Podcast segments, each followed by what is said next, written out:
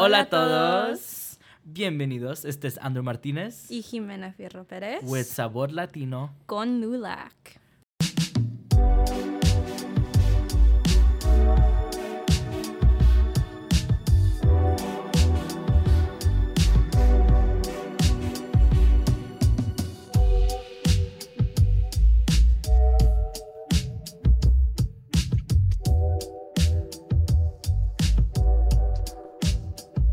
Hello, everybody. I'm sorry I'm laughing. Our special guest here is laughing at me, so I have to laugh with her. But buenos dias, buenas tardes, whenever you're listening to this. Um, as I said before, my name is Andrew Martinez, uh, and this is Sabor Latino.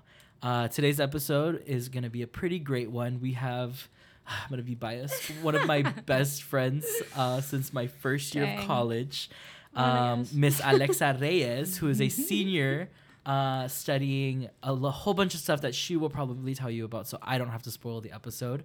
Uh, she is our activism chair for the League of United Latin American Citizens, and I should, Jimena, I should be quiet and let her introduce herself, huh? Yeah, you definitely should. Okay, Alexa, alright. tell us a little bit more That's what I'm about talking about. yourself. Say hi to everybody. Hola, soy Alexa. I'm Alexa. And yes, as Andrew said, I'm majoring in a whole bunch of stuff. Not really. I'm a major in social work and sociology, and I'm also studying criminal justice. I'm in LULAC. I'm the activism chair. I love my people. I'm also in BSU, the Alliance, um, STAC, and I don't Pretty know. involved. Yeah, I love I love working with people. All these social justice organizations. I know. Period. I love we love to see that. Justice. Um, well, welcome to the podcast. Thank you so much for coming down. It's been a long time coming since we wanted to have you on here. And ah, no te pones así. As you should. Another thing I, we should we should let you know too. Um, this is a Spanglish podcast. So si quieres hablar en español, puedes hablar en español. Me si go. quieres hablar en inglés, You puedes can hablar en speak inglés. English. Okay, Um, bien. but it's completely up to you. Um, we just want you to feel comfortable. Okay. Period. So we brought you on here because obviously you are a part of the executive board in LULAC. Um, and yeah, I want we just want to hear a little bit from you on what um, you're looking forward to this year, what you're excited to, or honestly explain the position to us. I know it's a newer position. Yeah, like what you're trying to Yes. trying to do with it. active manager. It is a new position, but I mean, I'm. I guess I'm learning as I go with what I'm doing. Um, my goal, my plans are really to figure out um, just what people need on campus, and if things aren't being done, then you know that's where I come in and try to figure out what we need. Also, I know we've tried um, fundraising for any groups that may need it, or even like let's say there's a community in need in Dubuque, and we'll see what we can do. Go march, go protest, go build some bridges, take down monuments, whatever we gotta There do. you you go, know? para la gente, para la gente. Claro, siempre para mi gente. There you go. We haven't done m- much with it so far. I know we're just so we're just getting started with the the school year. Yeah, Um, it's it's kind of tough. at this time we are. And we Yeah, need to start yeah, mentioning yeah. But over time, I know that you're super excited to be bringing a lot more ideas, not only Oh, for within the sure. community. Uh, I know you and I have talked about um, things like Days at the Capitol, learning how to lobby. Like, tell me a little bit more about that and what you're hoping to do with it. Well, even within my um, background in social work, I've been lobbying. I also took a truck trip down to Washington, D.C., where my bestie over here went for his internship this summer. And Mm, I know, I'm so proud of him. very. All right, this is not what the podcast is for, guys. Okay, you know, if we want to brag about Andrew, we can do this another time. But uh, today, the episode is about you. I know, Okay. and you know what? I'm gonna say this. I, I feel like you do not give yourself enough credit for what you do. Absolutely. So today, I feel like I don't do anything. Is for you. Okay. Okay, okay, Brag. okay. Tell me about yourself. Yeah, so about this truck trip in Washington, you know, I used to be most with the homeless population. I it made me really want to start working with them. So hopefully with my internship next semester I can do that. Tell us a little bit more about that. Well, it's field placement. Okay. You know, For social work, correct? Yeah, for social work. So with social work, um, I also want to work in the criminal justice system. That's why it's something that I'm studying. And with that, next semester I'm doing um, a fields placement, and I'm looking at the criminal justice system, like I said. or like in the corrections field and hopefully getting soon to be released um, inmates you know look for some jobs resources um, place to stay. So when i went on my truck trip i was like wow there's a lot of people in this world who obviously lack resources Right. and even just a place to go to sleep. Because I, I even talked to this one guy who it's so sad but he literally leans on a on a tree to sleep because if he lays down the police will tell him to get up hmm and I, I had seen someone posted here in Dubuque that this homeless man had his tent and that the police made him grab Take his it down. things and take it down. So it's like, What can we do, basically, right? yeah, okay, if you don't want homeless people outside, then why don't you? Let's do something about it. Yeah. Right, right, right. Ah, I praise you for it, that. it makes me so mad. I could literally keep talking about this. we recently got an email about why students don't go to the millwork district here in Uh-huh. Dubuque. And one thing is like a lot of the buildings that are up there are sup- were supposed to be housing, Mhm. affordable housing, and it's very expensive still. Yeah. right, right, right. And they tell us, ah, pues queremos que se queden los estu- Ah, que, que nos quedamos que aquí se- después ajá, que the terminamos. a- minorities and estudiantes que se queden. Okay, pero ¿cómo? ¿Cómo vamos a I pagar? can't afford this. Mhm, Right. mhm. you know um, i was working or i was going to write a grant for an organization and after speaking to them we realized that this organization was not helping at all Mhm. and it's like you know yo como persona cómo te puedo ayudar cuando veo que ni estás ayudando a la, a la gente you know? Sí, sí, sí. as a social worker as an As activist a, as a person, honestly. like Yeah. how these people are coming to you for help and then you're just putting them in a hole at this point Mhm. so yeah even with my internship in um in nogales ooh, Mm. the Ooh, summer We were actually going to bring that up. You better yes talk a little bit more about that. Yes, What'd like- you do? oh well i worked with um asylum seekers Mhm. from uh, different parts of the world not just the southern border Let, let's also add. I just want to. I'm sorry. I'm gonna. I'm gonna just peek in here, pop in that um, Alexa is a Vulture social justice scholar. Um, scholar. She's a scholar. I am. Um, who earned this scholarship over the summer. That uh, I guess since we were bragging about me earlier, I can just brag about myself right now. Um, that I also earned, and we talked about that last week, uh, or the week before. Um, that I got that scholarship, and Alexa also got it. Uh, while I spent my experience in DC, Alexa had her experience in Nogales, Mexico, and Nogales, Arizona. Ay, ay, ay. So, a ver, let us know. Um, So, Honestly, let tell us a little bit about the process. You know, of how you knew you wanted to be there, and qué hiciste. And honestly, how did what you're doing relate to your work that you're hoping to do in okay mira si Yeah. te digo la verdad Mm-hmm. bro i always tell myself i'm never going back to mexico because i just get tired of being there i was like i want to explore something else Mhm. but you know life happens and i always end up in mexico Uh-huh, uh-huh. and pues ahí estuve fui con otro amigo pablo que también you know Mm-hmm. le dieron el, el scholarship I was like, let's go, you know. It was just, I don't even know how to explain it, but, Mhm.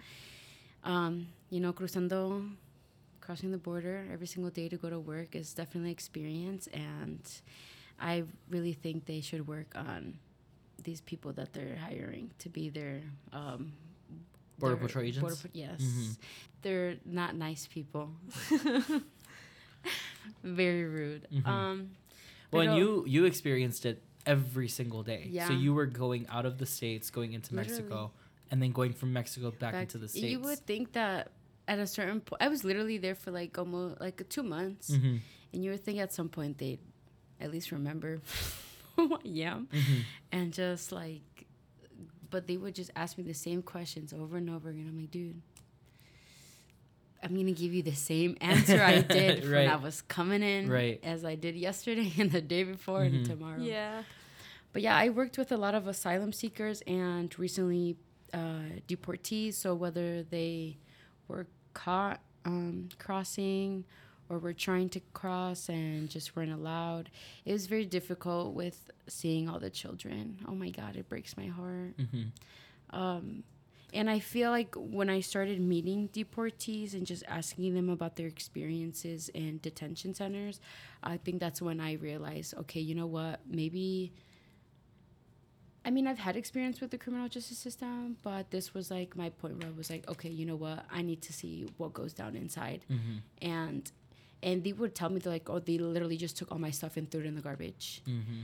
And so now these people have nothing to back them up on any information, where they come from, who they are.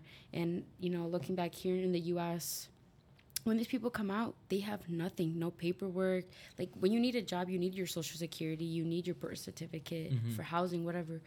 So it's like, okay, how can I, as a social worker, now come into this system and help them Mhm. when they come out? Right. And so, yeah. And I think you brought up a really good point at the beginning when you talked about your internship. And him and I think you can also agree that, you know, it's not just Mexicans. It is No. not just Mexicans. Right. No, no, it's not. Especially like I feel like something I'm learning right now, especially in class. I'm taking U.S. Latin American relations. We need to distinguish in between like the different cultures, especially because it brings a lot of negative like connotation Yeah. with the Mexican Definitely. community. Um, so you explained. So another thing, it's also not just Mexicans. It's also not just Latinos, right? So tell No. me, who, who are you, what uh, I guess populations were coming into the states through the southern border? Well, the ones that I at least um, communicated, there was mostly from the southern border. I will say that, Mm-hmm. but we also got Haitians. Mhm. Uh, we got people from. Um, I know people come from India. Mm-hmm. Uh, there's reports, you know, obviously with the whole Ukraine Mm-hmm. um, situation, they were coming in through the through Mexico, Right. and I'm Right. not gonna get into that. Right. But Yeah. um, But with that, I mean, I think if you want to also explain like why, you know, we're not even taking asylum seekers right now. yeah, know? because of Title 42, Mhm. which has to do with COVID, right. which I mean, yes, COVID is a very serious matter, and you know, unfortunately, there was lots of lives lost. But it, it in my opinion, it's not something that should be affecting asylum seekers' ability to cross the border. I mean, Mhm. they're seeking asylum for a reason.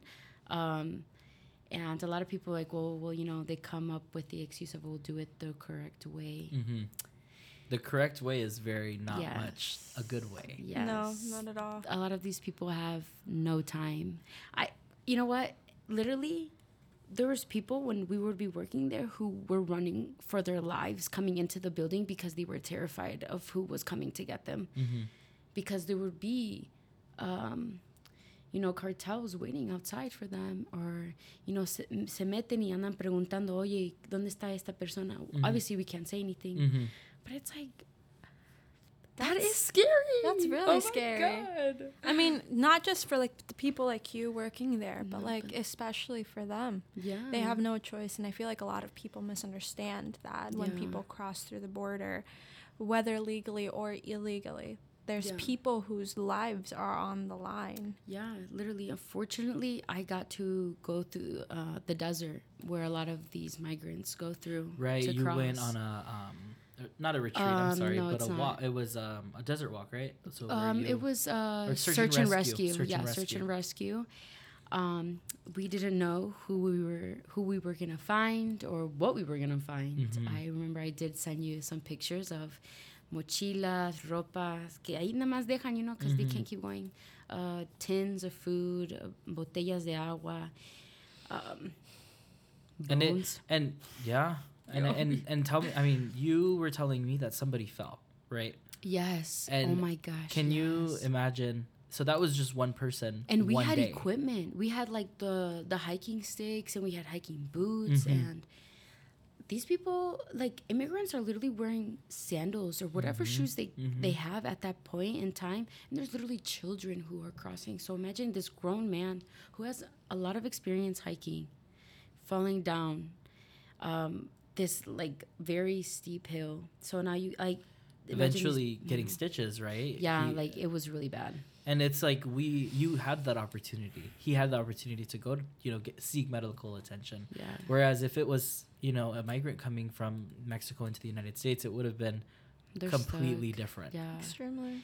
Um, I I met this painter there who um, has a lot of um, como se dice connections right Uh-huh. with uh, rescue uh, Mhm. people, and he was showing me how there's this lady who uh, was calling him because uh, her brother had gotten hurt Mm-hmm. and was in like somewhere in Texas and like sent the location and nobody was going. And maybe a couple days later they found him and he Oh had my passed goodness, away. that's That is- crazy. It is crazy. And they have um they even have like little memorials for like children who have passed away on their Wow. journey. It's just like I afterwards I literally called my mom and I was like, you know what? Todo el respeto a ti Mm-hmm. because my mom was like 16 when she crossed by herself Mm-hmm. and like I, that's you know these people are literally risking their lives Mm-hmm. for um the american dream let's say that Right, you know right. if we're honest Don't even get me started on the American That's gonna be another episode, ladies and gentlemen. but it's like in my opinion i will say if people are crossing the desert like this they deserve some type of respect. At the very Respect, least yes. respect. Let, let's also notice it's not even just the desert because some people are coming from deep, deep south where they're crossing jungles, they're going through cities, they're going yes. through towns. colombians who cross. Oh my god. Or people i know cubans come through the ocean and they're in the boats and I, we were just in oh my god when- imagine the hurricanes. when I was in DC, um, they finally opened up a section in the uh, American History Museum for Latinos. Mhm. Um, because hopefully in the next few years, the Latino American Museum will open up. Um, and in there, not only did they have a section for immigration and LULAC, woo, um, but um, they had a section where it was a boat, a real Oh. boat.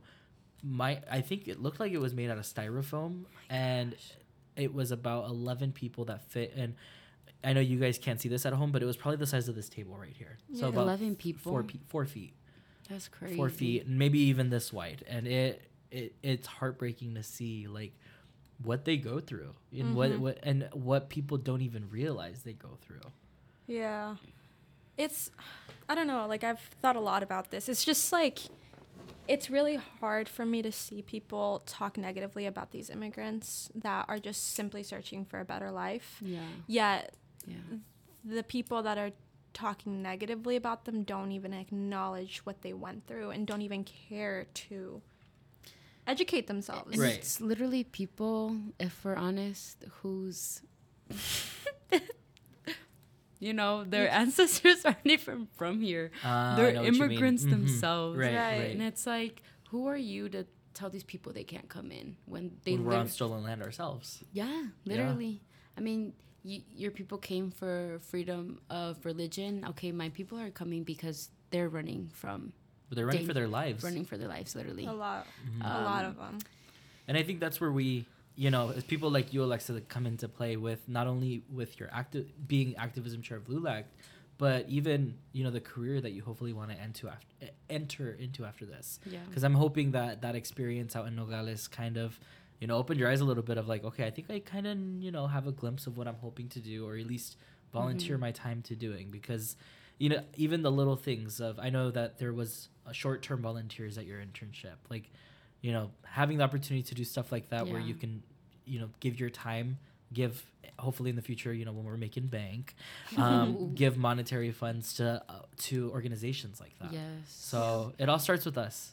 It all Yeah, starts with us does. to get and the work I, I done. hope more people take that opportunity to go and um, volunteer at places where they have immigrants, whether it be here in the states or you know in a different country, Mhm. because it it definitely shows you your privilege right in your face. I remember this girl was literally crying because of, she found out a family had to sleep on the floor, and to me it was like, Miss Girl, I'm sure they'd rather sleep on the floor than be outside, outside. Yeah. and Yeah. where it could be more dangerous. Um, I met people who were um, la policía vinieron por ellos y los Ujú. estaban molestando and they went to fueron a reclamar hmm and the next week they were crossing the border. So like I mean even people, you know, who have positions that are supposed to be helping and keep people keeping people safe, hmm they're the same people who are literally están amenazando. See, Yeah. see, see, And see. it's like I mean, we see that here even in the US. Yeah, I where was Yeah. it's just gonna like, say that oh it, my it goes gosh. everywhere, and it's just like very heartbreaking to It is. see. You know, it's It's awful. And that's what, and that's why I say, you know, I'm gonna say it again. Like it all starts with us, you know, Mhm. that, to make that change, no matter what it is. I mean, with you interning where you were at um, and being on the ground, um, you know, me doing the policy work, and even you, Yeah. Jimena, just taking this U.S. American re- relation or Yeah, U.S. my Latin second, American yeah. relation class, and for the college for even offering something as cool as that. Like, I think that that is not only gonna open the eyes of us students who haven't even taken the class, and I'm like, I kind of want to take it, you know It's really good. to I other recommend stu- it. to other students who are in that class who you know being at a PWI probably have not heard No, this stuff. actually, it was like kind of shocking to me. Like the first day of class, when there were some questionable questions asked, like just some kind of ignorant questions, Mhm. and it kind of it, it it's not. They weren't trying to be ignorant, but Right. that's all they. That's all some people know, you know, and it's really eye opening to see that and to like f- try to find ways to educate without seeming how I don't even know how Yeah, to and describe it. and that's where you know we can hopefully you know while it isn't our jobs to educate i think that's where we're okay with stepping up and educating and letting these Mhm. people know Yeah, like this is what's going on this is what we can do to fix it because i feel like what we do especially within lulac is we're not going to come with a problem and just talk about the problem and i you know Mhm. alexa and I, I we did this a, a lot we talked about problems and problems did. and never came with solutions and that's what we're hoping to change this year is Yeah. Definitely. you know, if we're gonna come with a problem, we're gonna tell you what we should do about it. We're Mhm. gonna tell you what the solution should be. So, commend you for it, and I you. commend you for all the hard work you've done Thank these you. last oh my gosh, three four years. I know. Yeah. Um, senior year, senior year. So, crazy. I'm bef- gonna miss you guys. oh, you stop. We're gonna start crying. um, but before we finish off, um, wh- which with this amazing conversation, mind you, I mean, it- Thank not you, only was it about you, but just getting into the topic of immigration in the United States because it it's something that a lot of people are not very comfortable talking about, No. but it's something that's it's reality. yeah. and it's it's, happening. real and it's it's it needs to be acknowledged. Mhm. Yeah, It's- I will say. Go ahead. Go ahead. No, no, it's okay. You got it. I will say, uh, I don't know if I can talk about truck trips. Yeah. Uh, we are having a truck trip to Nogales.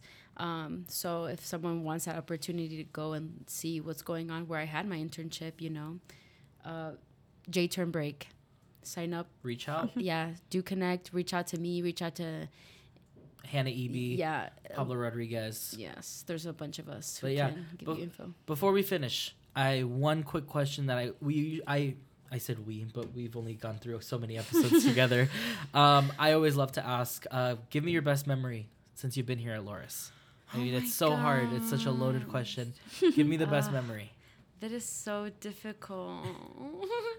okay, honestly, honestly, I love our Latinx nights with the Tri College. Mhm. Usually, it's mostly LULAC that I mean, uh, Loras students Mhm. that go, but oh my gosh, do we have so much fun?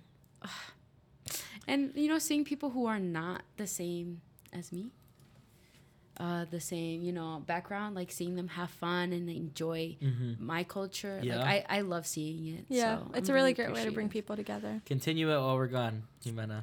Yes, please. Um, Continue it. Of course, I will. Sorry, I was really confused. Go- But yes, I will continue it for sure. And I'll make sure that the people under me, that our future LULAC leaders, will also continue it. yes, I'm so excited. So yeah, thank you so much, Alexa, for Thank being for here with us. me. My bestie from the Midwestie. Um, and thank you to everybody who has listened and sat through our amazing conversation with Alexa about her summer internship, uh, hopefully what she's gonna do with her career, and just our, you know, impromptu talk on immigration. Uh, it was a very important conversation, uh, and it's one that everybody should listen to. Yeah, sure. Thank you so much to everybody who's listened today. Uh, we had such an amazing conversation with you, Alexa, so thank you for coming on. Pero muchas gracias a todos. Este fue Andrew Martínez Jimena Fierro Perez Y Alexa Reyes. with Sabor Latino. con LULAC. Gracias. Thank you guys.